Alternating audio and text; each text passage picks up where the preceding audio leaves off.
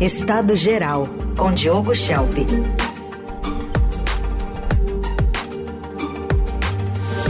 Oi, Diogo, bom dia. Bom dia, Raíssen, Carol, bom dia a todos. Bom, vamos começar abordando uma decisão da Justiça que tornou réus dois policiais militares da Rota, né, batalhão de elite aqui da Polícia Militar de São Paulo, é, por homicídio duplamente qualificado, o Ministério Público entendeu que eles manipularam imagens, forjaram o confronto né, com uh, supostos bandidos lá no Guarujá, naquela chamada Operação Escudo, nesse até início do governo Tarcísio de Freitas. Enfim, o que, que você diz desse caso e da importância, Diogo, das câmeras corporais? Pois é, Heisen, as investigações das mortes né, nessa ação da Polícia Paulista, que matou 28 pessoas no Guarujá, elas têm diversas implicações. Uma delas é a questão da legalidade em ações policiais. A outra é a postura das autoridades políticas, estamos falando aqui do governo do Estado. E a terceira é o uso das câmeras corporais, como você falou. É inegável que os criminosos eles estão mais violentos, mais ousados, né? a população não aguenta mais a insegurança, a insegurança nas ruas, e existe essa pressão sobre o governo do Estado e sobre a polícia para que a criminalidade seja coibida. E essa pressão deve existir mesmo. Mas não se pode aceitar que policiais sejam mortos na proporção em que isso acontece no Brasil e também que haja a letalidade policial que existe no Brasil. Quer dizer, o Brasil é um dos países do mundo onde mais se mata policiais e onde mais pessoas são mortas por policiais. Então, mesmo quando há um assassinato de um policial, como ocorreu no Guarujá, é, infelizmente, e que deu início a essa operação escudo, a resposta tem que ocorrer dentro da legalidade.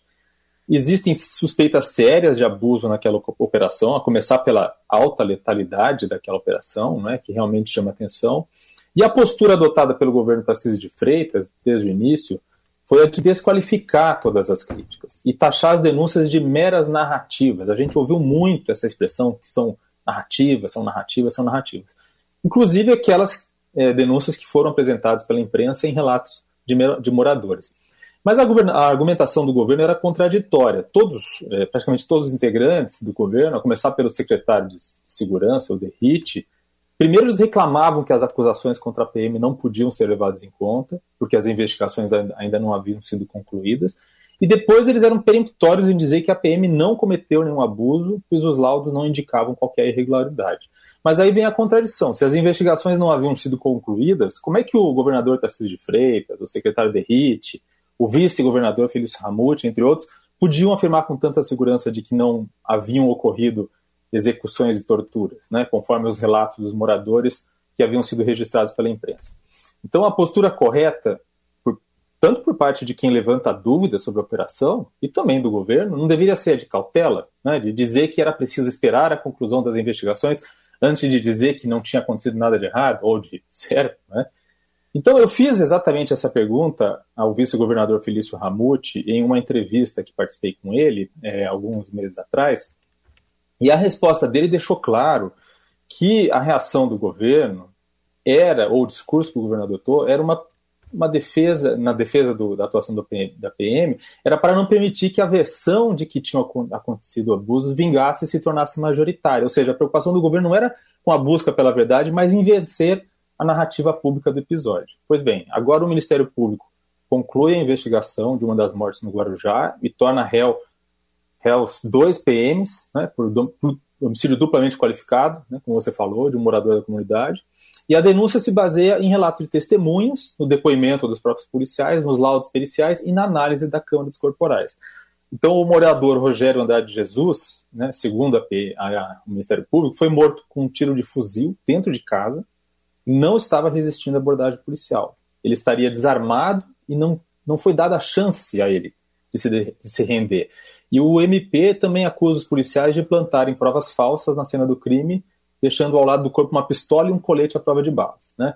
A, a, Secretaria de Segurança Pública ela minimiza as provas usadas pelo MP quando comenta esse caso, como se fossem indícios frágeis, e diz que a denúncia não, não desqualifica a Operação Escudo, mas sem dúvida desqualifica o discurso adotado pelo governo quando os relatos de abuso começaram a acontecer. É, e as câmaras corporais, que são um dispositivo recente, que serve tanto para reduzir a letalidade policial, como para proteger juridicamente os policiais, elas são realmente fundamentais nas investigações dessas mortes. Mas a PM só enviou imagens de nove das 28 mortes no Guarujá. Ainda outras 25 investigações em andamento, muitas delas não contam com esse recurso.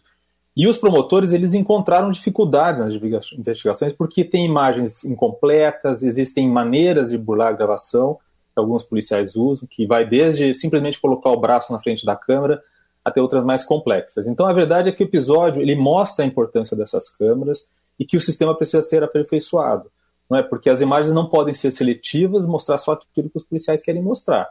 Então isso é a melhor maneira de valorizar os bons policiais, não é? A gente a gente tem que lembrar que é, certamente a corporação é formada por bons policiais em sua maioria, e, e se houver esse recurso, eles podem, inclusive, é, se proteger de acusações falsas, né? E também serve para proteger a população dos maus policiais. É isso. E pensando, Shelp, até no orçamento desse ano que foi aprovado pela LESP, a segurança pública não teve um grande investimento, né? Que poderia, por exemplo, corroborar a intenção que foi demonstrada ao contrário de eh, se implementar as câmeras de segurança, investir em tecnologia, né? Apesar de ser uma pauta bolsonarista a segurança pública. Pois é, e, e Carol, é interessante porque é, isso mostra que muitas vezes a questão da segurança fica mais no discurso do que propriamente na aplicação de políticas públicas. E exatamente a mesma coisa aconteceu durante o governo Bolsonaro. Uhum. É, quando se analisa, há inclusive reportagens recentes mostrando isso, que na segurança pública o, o governo Bolsonaro é, não colocou em prática planos, projetos né, realmente é, amplos né, que, que fossem é, resolver esse problema, né, que fosse criar, por exemplo, uma interação com as polícias, uma integração maior não é, no, de nível federal estadual na, na busca por soluções. A única coisa que o governo Bolsonaro fez foi dizer, não, vamos aqui flexibilizar a venda e compra de armas, que isso vai resolver a segurança pública e não é uma medida de segurança pública.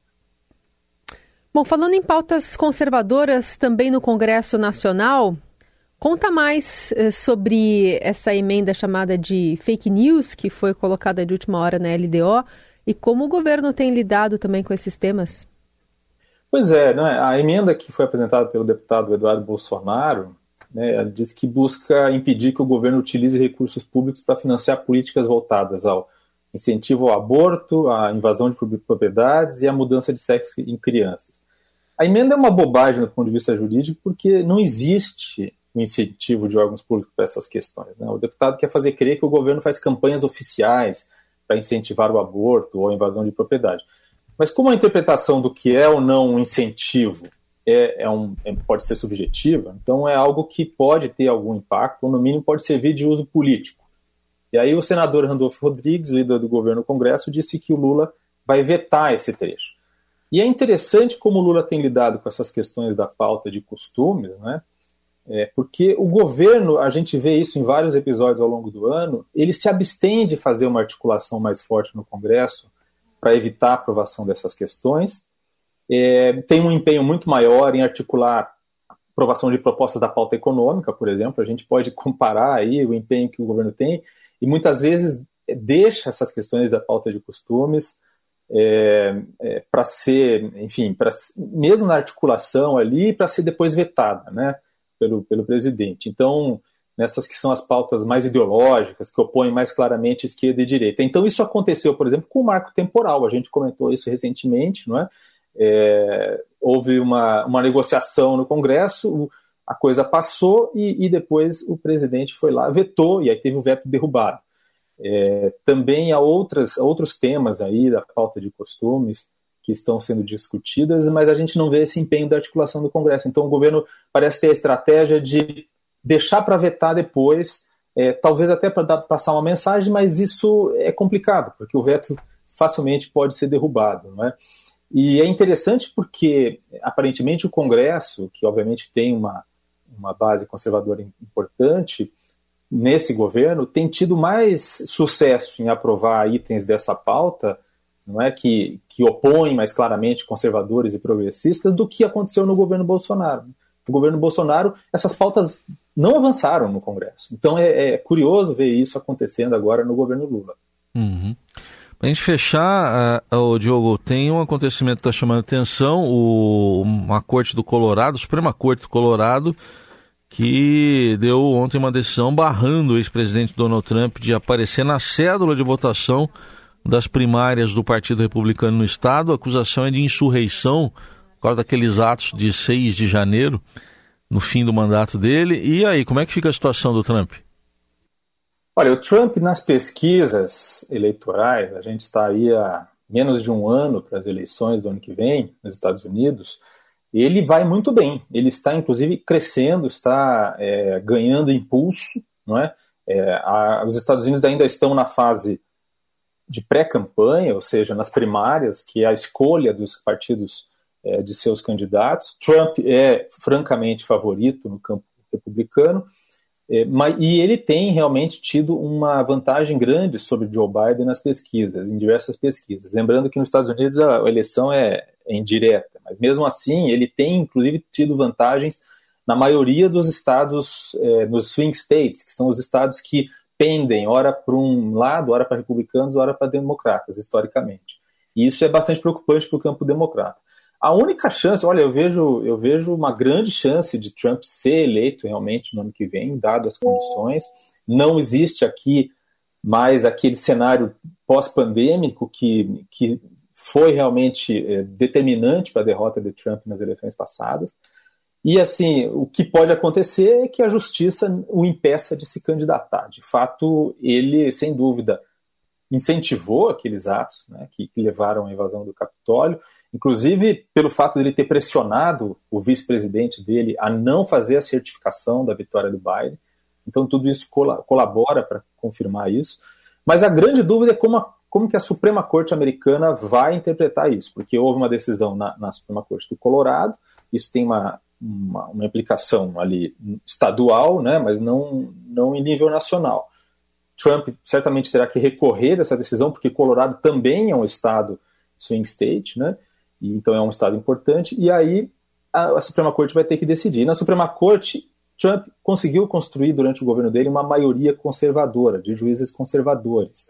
Mas isso não é tão simples assim. Isso não quer dizer que eles vão julgar a favor dele, porque é, por mais que eles tenham, por exemplo, é, sido determinantes na derrubada da questão do direito ao aborto recentemente, isso não significa que eles sejam politicamente alinhados ou que eles vão fechar os olhos para fatos uhum. é, que digam respeito a essa acusação de insurreição. Então, é um primeiro passo, um fato realmente negativo para Trump, e a ver como que a, a, os conservadores da Suprema Corte vão analisar e vão se posicionar sobre isso. Muito bem, esse foi o Diogo Schelp, que volta ao vivo na sexta, mas a coluna de hoje e todas as demais você pode ouvir no nosso site, radioeldorado.com.br, também no portal do Estadão, ou procurar nas plataformas de áudio por Estado Geral com o Diogo Schelp. Como a gente está indo para um esquema aqui de plantão e de folgas, Diogo, sexta você vai estar só com a Carol. Te desejo aí um Feliz Natal.